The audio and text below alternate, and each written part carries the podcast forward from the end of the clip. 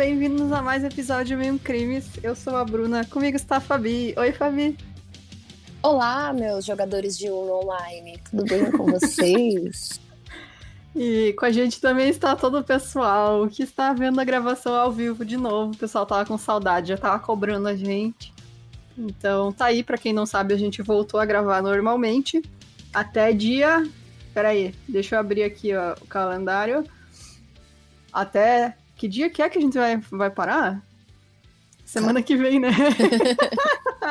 então você tem aí é, hoje e semana que vem para escutar a gente. Mas a gente vai fazer um episódio especial para lançar no dia 21, 22. Vai ser duas partes, possivelmente três. Então, é isso, gente. Uh... Tem algum recado, Fabi? É, queria mandar aqui o agradecimento, né, para nossa ouvinte misteriosa. Ah, é, a gente é. não vai falar o nome, mas você sabe quem Temos você é. um ouvinte misterioso que contribuiu e pediu para não se identificar. Então, esse agradecimento vai para você. Você sabe quem é, ninguém mais sabe. Então, muito obrigado. Esse ouvinte ou essa ouvinte, né? É... Trabalha no FBI, gente, na CIA. a da gente KGB. teorizando o que, que a pessoa faz, né? Que não, não quer se identificar, mas é. Ué, é direito um dela também. É, misteriosa. Reptiliana. Misteriosa.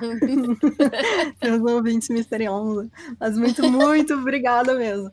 E hum, outros recados é. Ui, peraí, que eu esqueci, eu fechei o e-mail, tem um recado. A moça que ganhou o caderninho do sorteio, ela não respondeu o nosso e-mail ainda. Então. Você vai dar pra ela... mim, né? Então você vai dar pra mim esse caderninho. Olha só, vou dar um ultimato pra ela por aqui então. Se ela não. É a Nicole, gente. Aqui, ó. A Nicole. Ela respondeu, agora que eu vi, ó. Ela respondeu. Nossa, a Bruna querendo roubar o caderninho pra Você, ela. né? Eu, ela respondeu. eu então deletei a mensagem dela, tá ligado? Pior que não tava na caixa de entrada, cara. Eu não sei onde tá esse e-mail. Mas é porque a gente recebeu. Ah, tá. Não, eu queria falar no Instagram. Não, ah, eu tenho um recado. Foi e-mail. Ah. É, pessoal que, come... que marcou a gente lá no Spotify Rapid, né? Que Uhum. mostra o que, que você mais ouviu e tal. Gente, foi muita gente, foi muito legal, É. sério. A gente não conseguiu repostar todo mundo, porque, tipo, teve um dia que eu acordei, fui olhar o Instagram. E eu Aí tinha, tava assim- sem o Instagram no celular, tava só você, né? Exato. Mas tinha, celular assim, aqui. sério, tinha, mano, mais de mil, mil comentários lá, né? E, tipo, fudeu, assim, não tinha como ver tudo, responder tudo, mas. É, muito obrigada, muito obrigada a vocês É. que escutam e que fazem a gente realizar os nossos sonhos. Isso aí, gente. Então, muito, muito obrigada mesmo. Nossa, foi, foi muita emoção. É, a gente tá descobrindo muitas pessoas em comum que escutam e a gente nem sabia, né? Tipo, meu, É. vem gente comentar, mandar mensagem pra mim, lá da minha cidade, gente, ó. E eu vou ir pra lá, vai ter, vai ter tour do Mil e Um Crimes. Eu vou pra Frederico de novo no final do ano. E aí, pô, gente de lá me mandando, falando, ó, eu tenho uma amiga que escuta e nem te conhece. Eu, porra, mano, como assim, cara? As pessoas escutam a gente. É. Aliás, se você, se você é de Frederico Westphalen e você tiver o jornal que saiu a matéria da Bruna lá, Que matéria da Bruna, a gente Que nem que era jornal, mesmo? doida. Não, a não gente tinha um negócio saiu. no jornal? Ô, Jéssica, não tinha um negócio Não aí? tinha, porra, não tinha nada. Vocês queriam mandar mensagem pro jornal falando. Ah, é verdade. Atenção, jornalistas de Frederico Westphalen, entre em contato comigo. Pode me mandar aí uma DM que a gente te manda uma foto da Bruna. Ai, gente, sério. Não, não façam isso, mas aí. Fa- façam isso. É, e os agradecimentos de hoje, então, vão para a Tereza Costa, a Karina da Silva Pinto e a Flávia Faria. Então, muito obrigada, meninas, pelo apoio de vocês. E outra coisa é que é, a gente já falou no Instagram, mas vamos comentar aqui também, é que em janeiro a gente vai lançar a nossa lojinha no site. Então, se vocês quiserem qualquer coisa específica, manda de sugestão pra gente que a gente tá vendo com o fornecedor o que, que dá pra fazer e o que não dá. E o que, que a gente vai botar pra vender lá, mas por enquanto vai ter camiseta e caneca. Isso é E certo que de vai pimenta. ter. É, spray de pimenta. É, eu sou com inglês. É... Zoeira, mas vai ter, vai ter geleia de pimenta da Jéssica. É, geleia de pimenta da Jéssica. Mas... E o legal é que todas as, as coisinhas lá da loja é, são desenhadas por mim até então, né? A não Isso, ser que é. mais pra frente a gente tenha outra, outro ilustrador aí, ou chame alguém, mas por enquanto é. Vai ser isso. Então você pode ter uma arte minha, grandes bosta, né? E. aí na sua casa. Isso aí. E fiquem ligados que vai ter um sorteio super especial de Natal. A gente não botou ainda no ar porque a gente tá esperando chegar tudo lá na casa da Jéssica para ela montar. Vai ser uma cesta, gente, linda. Tá todo mundo com inveja já da cesta porque tem umas coisas muito massa. Eu queria e... a cesta. Todo mundo queria a cesta, cara. Vai ser muito bonito. E, mas a gente vai lançar no Insta, porque o nosso objetivo é atingir 10 mil seguidores para poder botar link lá e arrasta para cima, esse tipo de coisa. Então, vai ser a nossa campanha para tentar atingir 10 mil. Falta 5 mil, então bora, bora Exato. lá. Exato. Mas por enquanto, por enquanto a gente não vai falar o que vai na, é. na... É não, surpresa, vocês é vão ficar sabendo pelo Instagram. Mas ó, a gente já tem. Ó, se todo mundo que segue a gente no Spotify seguir lá, a gente já tem mais que suficiente. Então, se você tá ouvindo e não segue a gente no Insta, segue lá, por favor. Então. Por favor. É isso, gente. Bora então pro caso de hoje, desgraçar a cabeça um pouquinho, né? Nossa, velho, esse caso aí, puta que pariu. É, e então, bora lá.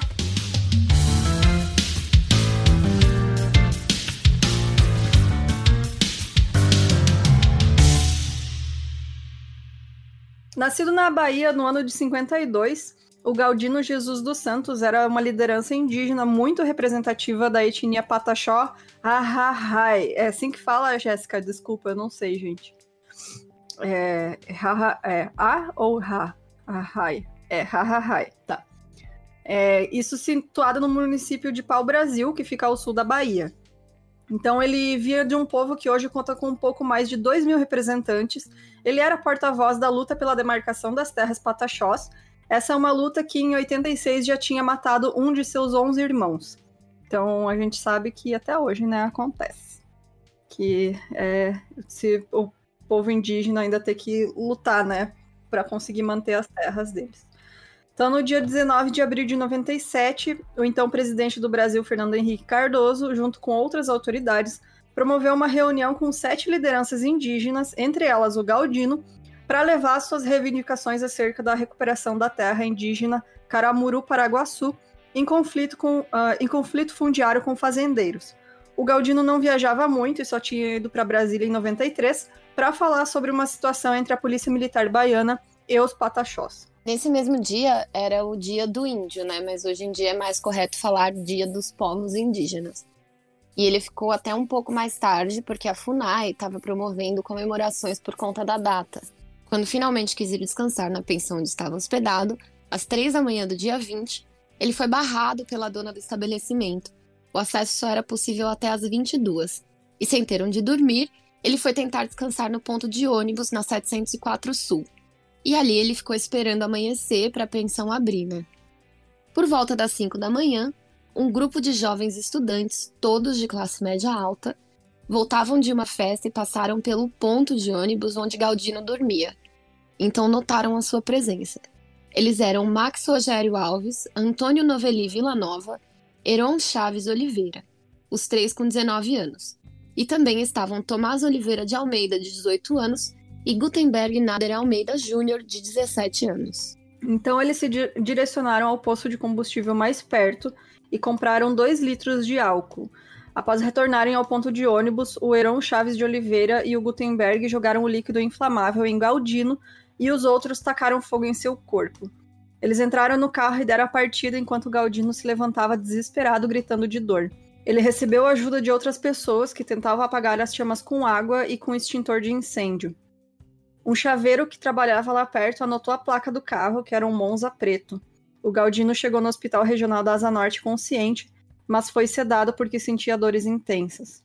Na segunda-feira seguinte, dia 22 de abril de 97, ele faleceu por insuficiência renal provocada pela desidratação de seu corpo. O mau funcionamento dos rins afetou os, os demais órgãos e o Galdino Patachó tinha 45 anos e teve 85% do corpo atingido por queimaduras de terceiro grau e outros 10% por queimaduras de segundo grau. O fogo só não atingiu a parte de trás da cabeça dele e a sola dos pés. Cara. Nossa, mano, sério. Eu lembro quando isso aconteceu, eu era bem criança, né? Mas eu lembro das, na época. E é, até então eu não, não tinha lido esses detalhes, né? Eu sabia da história assim, num geral. Eu não sabia que eles tinham passado, comprado álcool e voltado, sabe? Tipo, isso, meu, sério, é muito. É muito maldoso, né? Nossa, cara, você, sabe, passou, viu e foi comprar o negócio já pensando no que, que tu vai fazer, sabe? É premeditado demais, né? É. Tipo, por pura maldade mesmo, né? Não, não tem nem o que falar, cara. É... O registro da placa permitiu que a polícia conseguisse o nome de um dos acusados. O dono do carro era Max Rogério Alves, que confessou o crime e entregou os outros, que logo confessaram sobre o que fizeram. Quando foram presos, eles já contaram com regalias, afinal de contas, né, gente? É. As famílias dos assassinos possuíam alto poder aquisitivo, então eles conseguiram conforto, coisa que outros presos não tinham. Eles portavam chaves da própria cela, conseguiam tomar banhos quentes e podiam manter uma cortina nas portas das celas para ter privacidade nos seus espaços. Os promotores queriam um júri popular pelo crime de homicídio. Já os advogados dos quatro adultos do grupo queriam a tipificação do crime como lesão corporal seguida de morte. No início, a juíza Sandra de Santos acatou o pedido da defesa. A promotora Maria José Pereira apelou ao STJ, que é o Superior Tribunal de Justiça, que conseguiu alterar essa decisão da juíza, né? Porque. Afinal, né? eles não queriam só machucar ele, você foi comprar álcool para tacar fogo em alguém, você quer matar aquela pessoa. Não, e você não é nem. Não é quem só matar, né? É tortura quase, tortura né? Tortura e morte, cara. Porque, assim, você não sabe. Ah, machucou, jogou alguma coisa nele, sabe? Tipo, que ainda Exato. é uma merda, é, mas, né?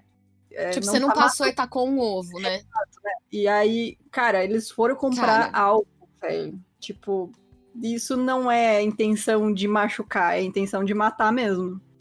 Pois é. Nossa, gente, mas é. É horrível. É muito cara. doido, né? Pensar o que que passa na cabeça dos quatro. Porque assim. Gente, quando eu tinha, tipo, 19 anos, eu era o capeta. Mas uhum. assim, eu não era maldosa, sabe? Tipo, não queria fazer mal para as pessoas, sabe? E aí você vê que não é só uma pessoa aqui nesse caso. São vários, então parece que eles. Sabe aquela. Como que chama quando é folia du, né? Só que só, nesse caso, várias pessoas, né? Uhum. Que é tipo uma loucura de, de todos ali ao mesmo tempo que falaram: nossa, vamos tacar fogo aqui. Gente, que isso? É. Boa, a Camila, que é a nossa consultora jurídica, está comentando que é a intenção de matar com qualificadora de meio cruel, que é tortura, né, gente? Era isso que eu tava tentando achar Exato. a palavra. Ai, gente, a Camila, ela é brilhante, sério, perfeita. Ei, escuta esse recadinho. O Case File foi ao ar em janeiro de 2016 e logo chamou a atenção pela sua produção diferenciada. O host é anônimo e pesquisa profundamente os crimes, investigações e julgamentos dos casos do mundo inteiro, dos mais notórios aos desconhecidos. Já são mais de 160 casos que o Casefile cobriu e mais de 400 milhões de downloads desde a sua estreia. Eles chegaram a ganhar por quatro anos seguidos, de 2016 a 2019, o prêmio de melhor podcast pela Apple Podcasts, além de ganharem também destaque nas revistas Rolling Stone, Time e Vice. Mas por que estamos falando do Case File se é um podcast em inglês? Bom, porque eles vão lançar pela primeira vez os episódios mais populares em português. Os episódios foram produzidos pela equipe do Case File, com um narrador brasileiro totalmente anônimo para manter todo o estilo e qualidade pelo qual o Case File é conhecido. Não, eu conheci o Case File faz muito tempo, é um dos podcasts que eu tava escutando da gringa, né? É, o, inclusive, eu comecei a escutar eles pelo episódio do Toy Box Killer, que a gente cobriu também, mas foi uhum. o único podcast estrangeiro que cobriu esse caso na época, e assim, eles fizeram um especial de três episódios, é muito bom. Então eu recomendo para quem consegue entender inglês, escute o Case File, né, o original. E para quem não entende inglês, então agora vai ter em português. Vão ser 10 episódios nessa primeira temporada. com episódios de crimes reais do mundo todo, como a de um serial killer brasileiro, uma criança desaparecida misteriosamente em Portugal e uma rede global de pedofilia online. Ele acabou de estrear agora no dia 17 de novembro e vai ser lançado toda terça e quinta-feira. Então inscreva-se e ouça gratuitamente o Case File em português no Spotify, Apple Podcasts, Deezer ou qualquer outra plataforma de sua preferência. E é isso! Valeu, escute é. o Case File. Case File. O julgamento dos assassinos aconteceu em 2001, onde os acusados disseram que a intenção nunca foi de matar, mas sim de assustar o Galdino para que ele corresse atrás deles depois. Que ótimo, né? Nossa, uma que das... bom, né? Cara, uma das provas seria que jogaram parte do combustível na grama, porque se fosse intencional ter, ter, se fosse intencional matar, teriam jogado todos os dois litros. Mano, não interessa quantos litros você jogou o combustível na pessoa. Fogo numa pessoa, cara. Você tá com fogo numa pessoa. Que que é isso, sabe? Não, e agora veio o melhor para mim que me marcou até hoje desse caso, que é eles falaram que não sabiam que ele era indígena, mas acharam que era um mendigo e por isso decidiram fazer a tal brincadeira. Porque mendigo não é gente para eles. É. É uma coisa, Olha, né? Não é uma pessoa em situação de rua. Aqui, isso aqui tá errado desde o começo, né? Porque se a gente for pensar, o Galdino foi para Brasília que ele foi se encontrar com o presidente, cara, né? ele era um, uma liderança indígena, E né, aí véio? os caras colocam ele numa pensão que não pode entrar depois das 10. Onde que o Fernando Henrique Cardoso dormiu aquela noite? Né? Onde que, tipo, sabe? E você acha porra, que foi a, o cara no hotel, toma cuidado com dele, ele. Porra, nem foi não, o governo, deve sabe? ter sido ele que pagou a pensão, sabe? Exatamente. Enquanto isso, não sei se vocês sabem, mas filho mais novo do Bolsonaro abriu uma empresa de eventos em plena pandemia e a empresa atende especificamente o governo, tá? Só um beijo Olha, aí. Olha que ótimo. Lavagem é. de dinheiro. Legal, né, gente? Que bom. Bom, o Gutenberg, que na época era menor de idade, ele foi condenado a um ano de prisão, mas cumpriu quatro meses no Centro de Reabilitação Juvenil do Distrito Federal. Uh, no final desse, desse episódio, que depois tem no fim tem os comentários da Jéssica, eu coloquei um e-mail super legal que a gente recebeu de uma ouvinte, que ela fez uma monografia e passou pra gente o TCC dela, e explicando sobre o termo menor infrator. E eu achei super, super interessante e aí eu botei no final pra gente falar. Porque Show. eu acho que também entra aqui nesse caso. Ai, é... gente, os ouvintes do Mil e Um Crimes são muito são inteligentes, né? melhores, né? né cara? Nossa, é, melhores é, ouvintes. É muito orgulho de ter tanta gente inteligente que escuta a uh, bom, os outros foram presos e em 2001 foi, foram condenados a 14 anos pelo júri popular por crime de homicídio triplamente qualificado, então por motivo torpe, meio cruel e uso de recurso que impossibilitou defesa da vítima. Nossa, é isso. Bom, como Max Antônio Tomás e Heron foram condenados por crime hediondo, a lei previa regime estritamente fechado e também condicional só após cumprirem dois terços da pena. O problema foi que em 2002, a primeira turma criminal notou que não havia veto a benefícios específicos na lei. Então, com essa brecha, os desembargadores conseguiram a liberação para que os quatro condenados trabalhassem em funções administrativas em órgãos públicos e também deixaram eles saírem para estudar. Olha que ótimo. Que, Ai, que bom, né? Se fosse quatro meninos pretos, não ia ter acontecido nada disso, né? Não ia ter nada, não ia ter nada. Tipo assim. O menino andando os... na rua que foi pego pela polícia com um, um beck de maconha ia estar tá preso o resto da vida. E foda-se, né? É, em regime fechado é. e tchau, tchau, né? E sendo chamado de bandido. Exato. O Ministério Público recorreu e revogou a permissão de estudo para Heron Oliveira e Tomás Oliveira baseados na lei de execuções penais. Mas mesmo assim, eles continuaram matriculados e indo frequentemente nas aulas das faculdades locais. No mesmo ano, três deles foram filmados tomando cerveja em um bar, namorando e depois dirigindo seus próprios carros até os presídios, sem passar por nenhuma revista. Com essa denúncia, eles perderam por um tempo o direito do regime semiaberto. É, Ai, gente, é ótimo. o famoso privilégio, né, cara? É, porra. No Brasil, se você é rico, você não paga nem nada. Assim, pelo que você pode fazer o que você quiser. E aí É, não cara. acontece nada. E é Ah, isso. Thor Batista matou um ciclista. Porra, mano. Lá em, em Balneário tem o filho de um ex-prefeito também matou um taxista e uma mulher que tava de passageira no meio da noite, porque ele tava andando a 200 por hora na avenida e É. foda-se, sabe? Não É. aconteceu nada. É isso, a Jéssica falou aqui que grana e branquitude é passaporte pra tudo. E realmente, né? Tipo, se você fosse um. Tipo assim, se, se esses meninos fossem tudo os moleque preto, pobre, favelado, entendeu? Periférico, desculpa. É, não sei, né? Não sei se o termo favelado é pejorativo ou não, mas de qualquer forma, periférico. É, esse duvido que esses, eles iam estar livre aí, bonitão, sabe? Tomando cerveja no bar, dirigindo o próprio Indo carro. Na faculdade, né? Exato. E tipo assim, gente, ninguém tá falando aqui pra colocar os caras na cadeira elétrica, entendeu? Não, Mas porra, velho, não é pra reformar? Ué, né? né? Tem que ter uma. Tem que encontrar onde se encaixe isso, entendeu? Tipo, o que, que a gente vai fazer com esses moleque aqui, sabe? Eu escutei um, um episódio de um podcast. é, Eu não lembro o nome, cara, mas é sobre um, um rapaz que ele foi. Ele foi traficar 48 papelotes de cocaína dentro do corpo dele do México para os Estados Unidos. Uhum. E ele era, ele era estadunidense. E aí abriu dentro da barriga dele e tal, Ah, ele sim. ficou preso. É.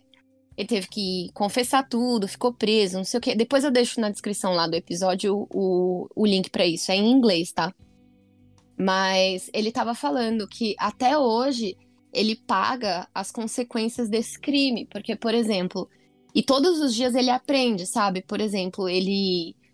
Foi muito difícil conseguir um emprego depois, ele teve que arcar com as contas do hospital, é, porque ele né, quase morreu, né? Uhum. Ele tem vários problemas, né, com relação a. O organismo dele, tipo, deu mó merda, assim, sabe? E ele foi aprendendo, e, e ele é obrigado a frequentar vários grupos de, de terapia, conversar com, com as pessoas que, que eram colegas de cela dele. Então, assim, tem nesse caso específico, tinha um, uma forma, né? E eu acho interessante a gente até falar. Acho que foi no podcast do Praia dos Ossos, né? Da Ângela Diniz, que eles falam de justiça restauradora, é isso o termo? Você sabe? Ai, não sei. não Que sei é mesmo. sobre.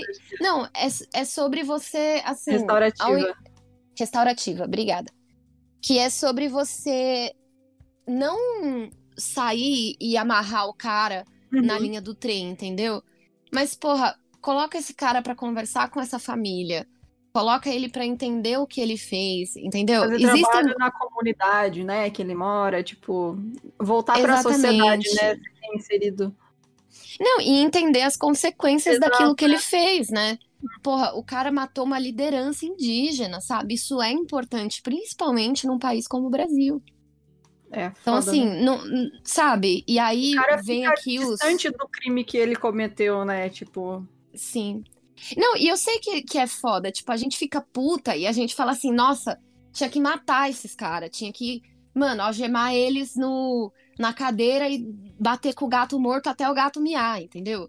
Só que não é, não é assim, sabe? A gente tem que. Existem meios e é preciso. Dá raiva, eu sei que dá raiva, mas a gente tem que aprender que, cara, as pessoas erram e elas têm que ter uma chance real de, de de consertar o que elas fizeram, ou pelo menos compensar de alguma forma, né? Esse foi E meu TED Talk. Aquelas... eu acho que em casos assim mais importantes mostrar todos os problemas, né, do que ela fez. Não é só você prender, né, enfim. Tipo, Sim. você tem que mostrar para aquela pessoa que, cara, que ela fez é muito errado, enfim, né? Só um parênteses, tem tem alguns lugares, né, que usam isso pro mal, né? Tipo, por exemplo, agora eles querem colocar isso no Brasil, aqui nos Estados Unidos já tem, que é tipo alguns dos estados que é permitido o aborto, antes de você abortar, você é obrigada a fazer terapia com é, Tipo, com alguém que é anti-aborto, sabe? Os negócios assim, uhum. você fica ouvindo um monte de merda. Assim, é, é usado pro mal, né? Mas se a gente fizesse, tipo assim, ó, o cara cometeu um crime ou um crime hediondo, que seja. Então, peraí, ele vai ter que fazer o quê? Cara, ele vai ter que conversar com a pessoa, a família, a, a pessoa não, né? Porque, por exemplo, se for um assassinato, a pessoa não vai matar viva, né? Então uhum. fica meio difícil. Mas, por exemplo, ele vai ter que conversar com a família, fazer um trabalho para reparar o crime que ele cometeu, alguma coisa, sabe? Tipo, não é só a gente trancar o cara numa cadeia e achar que vai ficar tudo bem, sabe? Porque não vai, ele vai sair de lá puto ou, ou vai acontecer isso aqui que tá acontecendo, né? Com os assassinos é. do Galdino. Desculpa, gente, fiquei. É... Desculpa. Fazia Mas tempo é, que não é... gravava. Então, acumula, né? Mas é, é cara. Mas é, tipo, é, é, que nem a gente comentou no outro episódio, né? Do Emmett. O Emmett. É. Os caras até o fim não acharam que o que eles fizeram foi um crime, porque eles não enxergavam ele como uma pessoa, né? Exato. Nesse caso também, eles não enxergavam. Ah, era só um mendigo, era só um índio, tipo, era uma pessoa. Exatamente. Então você tem que mostrar para se a, a, família e a sociedade não ensinou para essas pessoas a respeitar o próximo, né? Que somos todos iguais perante a lei. Então, que façam isso pelo menos depois que aconteceu o crime, sabe? De pegar pois é. psicólogo, é. uma equipe, né, de enfim, equipe multidisciplinar para pelo menos ensinar para essas pessoas, né, o mínimo de ética e decência humana, né? Exato. E lembrando que, cara, é... coisas que evitariam esse tipo de comportamento, investir pesado em educação, a gente é. ter mais diversidade no ensino, ensinar. É... Porque assim, sabe que, que eu. Quando que eu ouvi falar de índio na escola? No dia do índio. Que a gente colocava Porra, todo mundo um cocar na cabeça. Eu, vestida de índio, cara, no dia do índio. Eu, criança. Tenho foto. Eu, todo mundo tem, né? Sim. Tipo, mas além disso, isso que eu moro aqui numa região que é indígena, gente. Aqui é terra indígena, Oeste Santa Catarina. Porra, hum. usa o nome do Índio Condá aqui no. no é, o, é, o, é o estádio do, do time do, da cidade, né? O Chapecoense. Uhum. Usam o índio dele, ele é o mascote do time, porra, é um índiozinho. Mas, tipo, aí quando é para discutir questão de terra, questão cultural, né? Herança cultural indígena, aí não. Aí é agronegócio. Aí, aí não agro é pop, né? É, aí não pode. Então é, é foda, cara. A gente mora num país, né, que é terra indígena e a gente não tem contato com isso, né?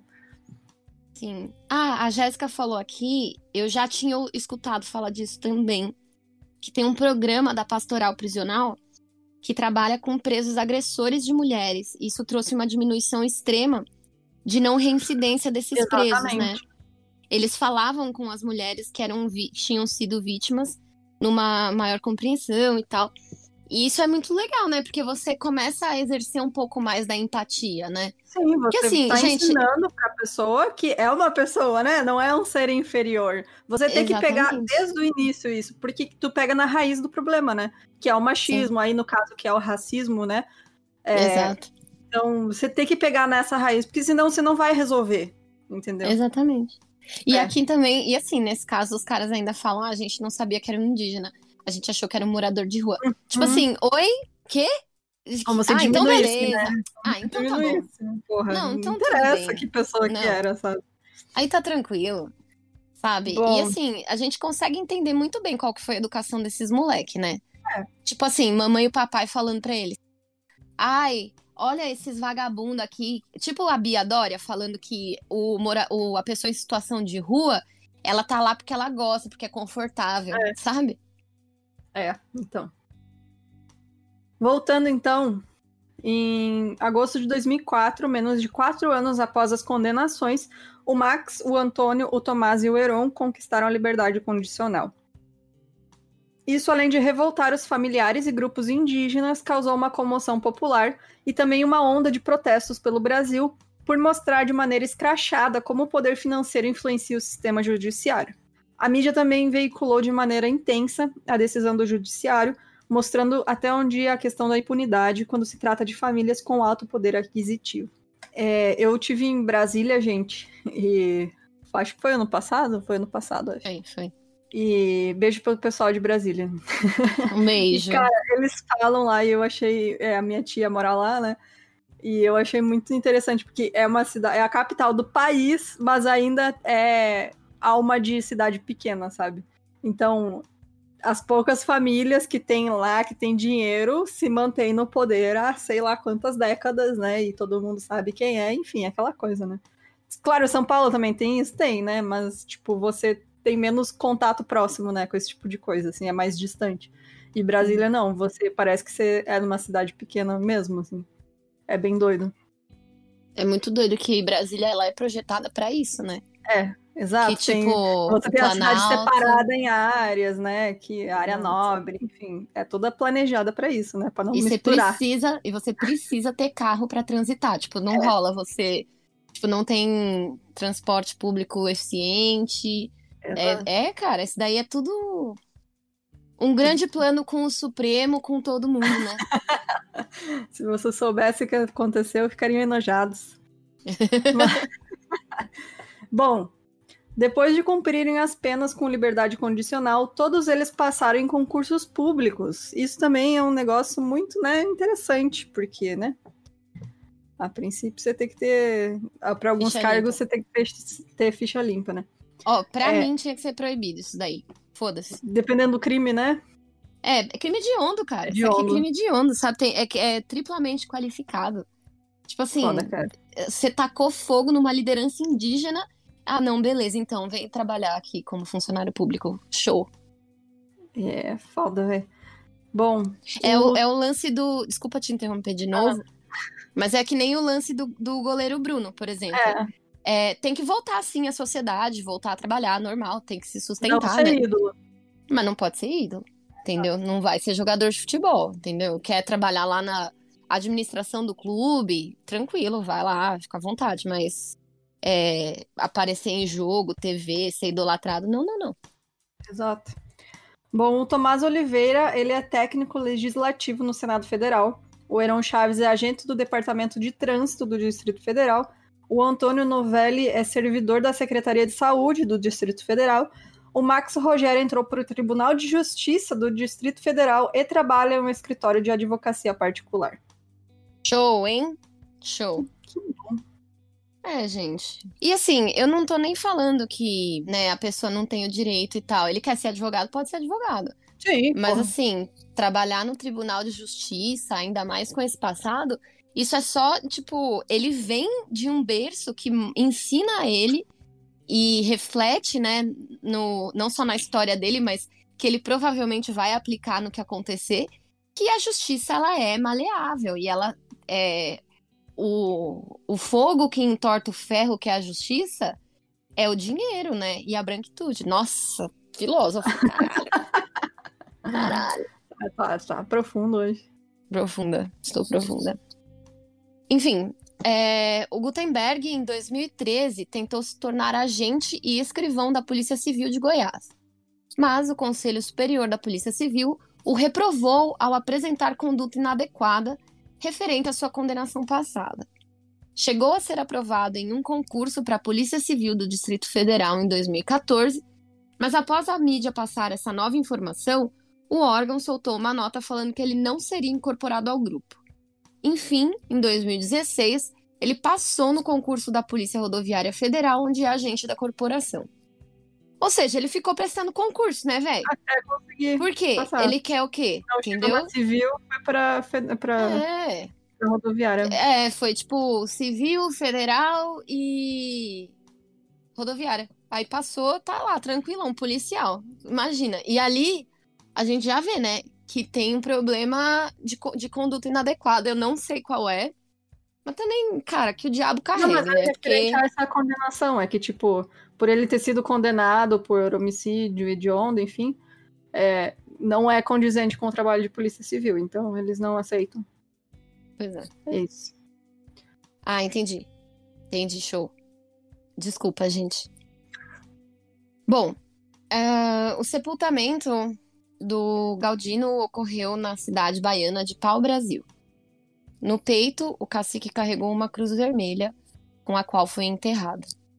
Após o crime, a viúva de Galdino, Genilda Rosa Campos, ficou sem nenhuma ajuda financeira, tendo que lutar muito e ser amparada pela comunidade para cuidar de seus três filhos. Exatamente, né? Amparada pela comunidade, porque Fernando Henrique Cardoso simplesmente, né? É. O pessoal acha bonito falar, né? Ai, olha lá o presidente maconheiro, né? Que eles chamam ele. Achando que é tudo bonito, mas lavou as mãos também. PSDB, né, gente? Um beijo aí pros eleitores do, do Ai, Covas, que. Nossa. Falou, né, cara? Mas Bom. acendeu a esperança no meu coração. É. Na próxima eleição, ó, é Boulos governador, cara. Aquelas, né? Vamos receber outra mensagem, né? Vamos receber outra mensagem. Mas é isso Ai, aí. gente, vou contar, vou contar aqui. Ah, não, não, aqui. não, não, Fabi. Aí a gente fala. Não, não, não, não, não, não, senhora, não tá, vai dar tá espaço bom. pra essa gente, não, foda-se. Ó. Tá bom. Não quero saber. Tá. É. bom, é... o Galdino, quando ele foi para Brasília, então, quando a gente comentou lá no início, ele tinha o desejo de proteger a terra indígena Caramuru Paraguaçu, que era ocupada pela tribo Pataxó Hahahai, porque na época a área era o maior motivo para conflitos sangrentos com fazendeiros da região. Em 2012, o Supremo Tribunal Federal garantiu o direito de permanência dos indígenas na região, fazendo com que o empenho político do Galdino não fosse esquecido. A área atrás do ponto da 704 Sul foi rebatizada e lá criado um espaço memorial chamado Praça do Compromisso. Em 3 de junho de 97, um ato de protesto marcou a inauguração da obra do artista plástico goiano Cirão Franco, que criou o monumento Galdino, que tem uma tonelada e dois metros e dois de altura. A peça foi produzida com base no desenho feito pela perícia policial do corpo do indígena. Atualmente, a praça abriga os atos em defesa dos povos indígenas realizados em Brasília nos últimos 20 anos. Então virou um, um local de, de luta mesmo, né? Que é o pois é. retrato é. né, da, da luta deles. Bom, Galdino Jesus dos Santos teve seu nome fortemente ligado à questão da demarcação das terras indígenas de modo geral e, particularmente, a questão dos Pataxó Um relato do cacique Nailton Pataxó descreve bem a relevância de Galdino, e eu vou ler aqui o relato. As narrativas de luta e o trágico assassinato de Galdino fortalecem o sentimento coletivo e evidencia para todos nós que devemos valorizar os nossos líderes, cultura e espiritualidade, onde estão nossas forças. São aspectos que mantêm e fortalecem a nossa unidade, lembrando a todo momento com o apoio das mulheres, matriarcas, conselheiras, companheiras, guerreiras, pessoas que sempre estiveram presentes em todos os momentos de nossas lutas. A história de Galdino, narrada por lideranças Pataxó deixam claro que os anciões são nossas matrizes, foram os que abriram caminho para estarmos aqui. São histórias vivas que, apesar de serem histórias sangrentas, serviram de exemplo, de fortalecimento e propiciaram um desfecho de sucesso para o nosso povo. A conquista do território, que para o nosso povo significa nossa vida, nossa mãe, nossa saúde, o ar que respiramos e a nossa identidade. Forte, né? É, porra, foda, né?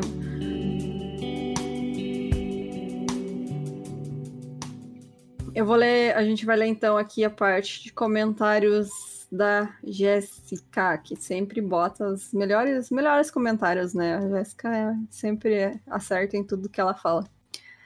Então, o interessante sobre esse caso, então, é a perspectiva de como podemos pautar a questão que a falta de punitivismo no Brasil só é discutida quando falamos de pretos e pobres. Esse caso aconteceu em 97 envolvia jovens e um menor de idade, sendo que ele foi diretamente responsável pelo ato de violência. Nunca vimos e nunca vamos ver pessoas utilizando esse caso como exemplo da questão da maioridade penal.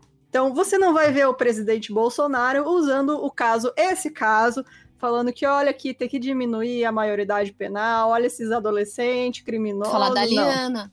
Vai falar só do menino fudido pobre lá, né? Que, do Champinha. Que, Bom, não somente ele foi reinserido à sociedade, mas agora ocupa um cargo de segurança. E os outros jovens que cometeram algum crime hediondo. O Champinha, se sair, vai poder prestar concurso público fácil assim? Então, quando a gente fala da maioridade penal, a gente está falando sim sobre menores sem solução, né, entre aspas, ou seja, que a sociedade já desistiu porque a estrutura não dá futuro para eles, mesmo que seguissem as leis. A maioridade penal nunca vai ser discutida por jovens que têm um futuro pela frente, porque para esses os crimes são vistos como erros sobre uma trajetória que sabemos que resultará em um final feliz. É isso que a gente tava falando ali, né? É. E, e a gente também vê aqui que é o quanto vale a vida de um indígena e também dos moradores de rua. Tão condenável quanto os jovens que achavam válido falarem que confundiram o indígena com o mendigo, é condenável o quanto a justiça mostra que são pesos da perspectiva punitivista diferentes, né? Então, quando colocam como apenas uma violência que sucedeu por morte, é como se isso fosse algo recorrente. Tão recorrente que na cabeça da juíza não era necessário pensar em morte, mas sim como atos com consequências adversas. Tipo, isso foi foda, né? Ainda bem que o MP recorreu. E no final, ok, cumpriram a pena, não da maneira que as pessoas desejaram, mas desejavam, mas cumpriram. E também tiveram oportunidade de trabalho e ensino, juntamente com um bom tratamento dentro da prisão. O que deve nos deixar revoltados não é eles terem isso, mas sim todos os outros presos deveriam ter o mesmo tratamento direito. Exatamente aquilo que a gente falou, tipo, cara, eles estão tendo esses privilégios e tudo mais, só que ao mesmo tempo a gente tem. É... é, enquanto isso você tem presos morrendo por tuberculose na prisão, né? Que é a maior taxa de mortalidade que se tem nos últimos anos. Exatamente. E não é Covid, gente. Na prisão o que tá matando a rodo é tuberculose. Então, tipo, o cara vai lá, às vezes, sei lá, né? Tá lá preso por tráfico, sei lá, foi pego, né? Com qualquer quantidade de droga, vai morrer com, com tuberculose. Exato. Não, porra, os caras, velho, bebendo cerveja no bar, sacou? É. Tipo, eu quero que todas as pessoas que estão na cadeia saiam para tomar cerveja no bar? Não. Mas eu quero que todas tenham dignidade, entendeu? Exato. Então, é, vivemos em um país que presos estão morrendo por infestação de carrapatos, onde sua humanidade é deixada do, do lado de fora da cela.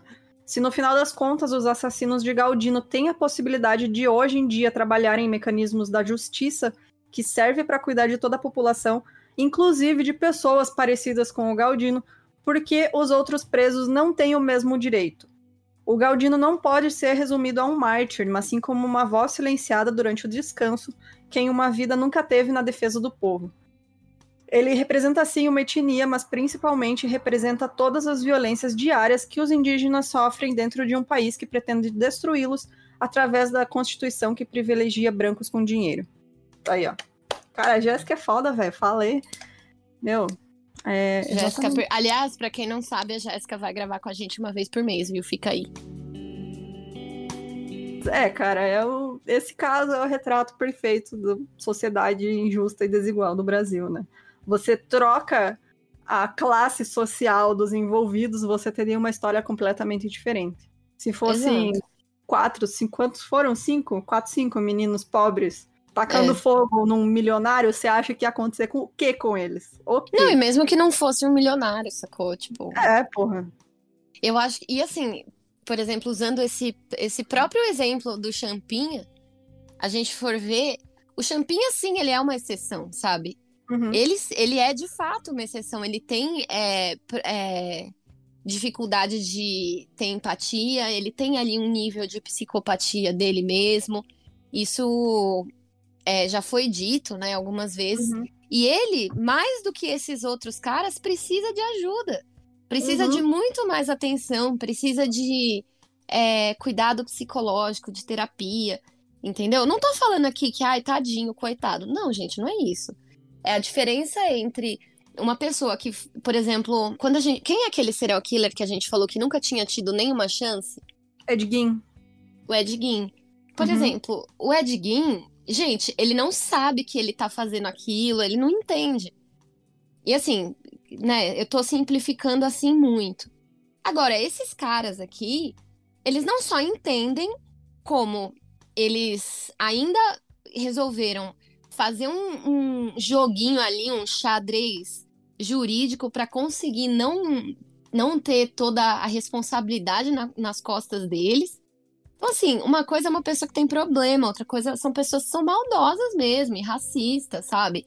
E elitistas, e que acham que essas pessoas são, digo, no caso, moradores de rua, né? Pessoas em situação de rua, são cidadãos de segunda classe, que é vagabundo, enfim, é isso.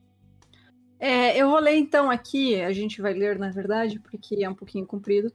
Mas a gente recebeu faz uns tempos, já uns dias, acho que foi no mês passado, um e-mail da Maria Clara Silva Araújo. E eu achei muito interessante. Eu estava esperando algum roteiro que cabesse essa discussão para a gente trazer, porque eu achei muito interessante meu e ela trouxe umas contribuições muito legais. A gente vai deixar também o link, todos os links que ela usou para escrever, tanto o TCC dela também a gente vai deixar, todos os links. E para escrever isso aqui também, que é sobre o termo menor infrator. E que ela explicou tudo pra gente e eu achei muito bacana, acho legal trazer isso para vocês. Que, e Mil Crimes também é informação. Então. Só que ah, só queria falar que agora que a gente tem o DJ aqui, ah. é episódio de duas horas, né? É. né? Bora, vamos falar, vamos falar. Entendeu? Que não é mais a gente que edita. Bota o Mikael né? trabalhar. Bom, então, bora lá. Durante um estudo que ela realizou para a monografia dela, que é a biblioterapia como instrumento de socioeducação, as pesquisadoras e a promotora que apoiaram ela durante essa pesquisa alertaram para o fato que o termo mais utilizado hoje é adolescente em conflito com a lei. Então, caso a gente tinha interesse, ela explica a origem do termo menor infrator e tudo o que está vinculado a ele. Esse termo surgiu devido ao modelo menorista criado a partir do Código de Menores de 1927, também chamado de Código de Melo Matos, que tinha o objetivo de tirar das ruas e do convívio familiar crianças e jovens pobres que causavam desconforto à sociedade. Pobres, né? Os ricos não passavam por isso. Exato. Eles iam para internatos de ricos.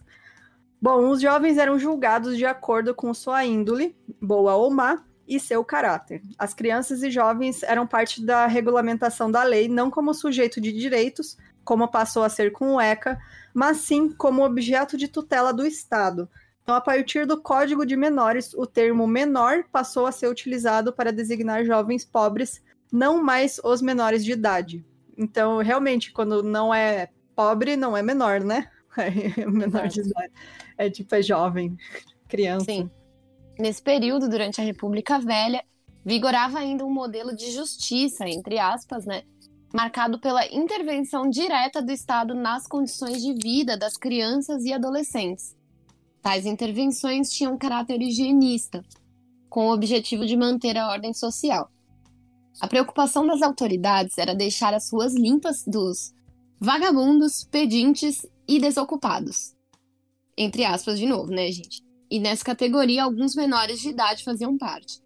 Toda a evolução referente aos direitos e deveres das crianças e adolescentes e o tratamento dado a esses jovens ao longo dos anos está diretamente ligado ao processo de criminalização da, da pobreza. As teorias racistas e eugênicas que emergiram na Europa no século XIX, que condenavam as misturas raciais e as caracterizavam como produtoras de enfermidades e doenças físicas e morais, doenças morais. Eu só queria. É, então. né? Foram fortes influenciadoras para o pensamento brasileiro a respeito das famílias pobres e os jovens oriundos delas. Afinal de contas, a gente foi invadido por Portugal. Né? Uhum. Todo esse ideal menorista está também intrinsecamente relacionado a estudos ultrapassados, como a antropometria lombrosiana, que eu não faço ideia do que seja. Eu só vou Jogar no Google. Vou jogar no Google para ver se é o que eu estou pensando, porque eu já ouvi falar disso. Lom... Joga aí, Rogerinho. Lombroso, antropometria lombroso. É... Ah, então, é exatamente o que eu tava pensando. Aquele que os caras usavam, tipo, feições do rosto da pessoa e da cabeça, formato da cabeça, formato ah, do é. nariz, é. para dizer se a pessoa ia ser criminosa ou não. Então, é o Minority que Report aí, pra quem é milênio. nazista na, na Segunda Guerra, né? Que eles cuidavam o nariz para ver se era de é. judeu, é. enfim. É, o Coimbra e o Nascimento, em 2008, defendem que o Código de Menores estava vinculado ao ideal de higienismo, buscando tirar das ruas as crianças e jovens pobres. Além disso, os autores explicam Desculpa, eram duas mulheres, só tem o sobrenome aqui.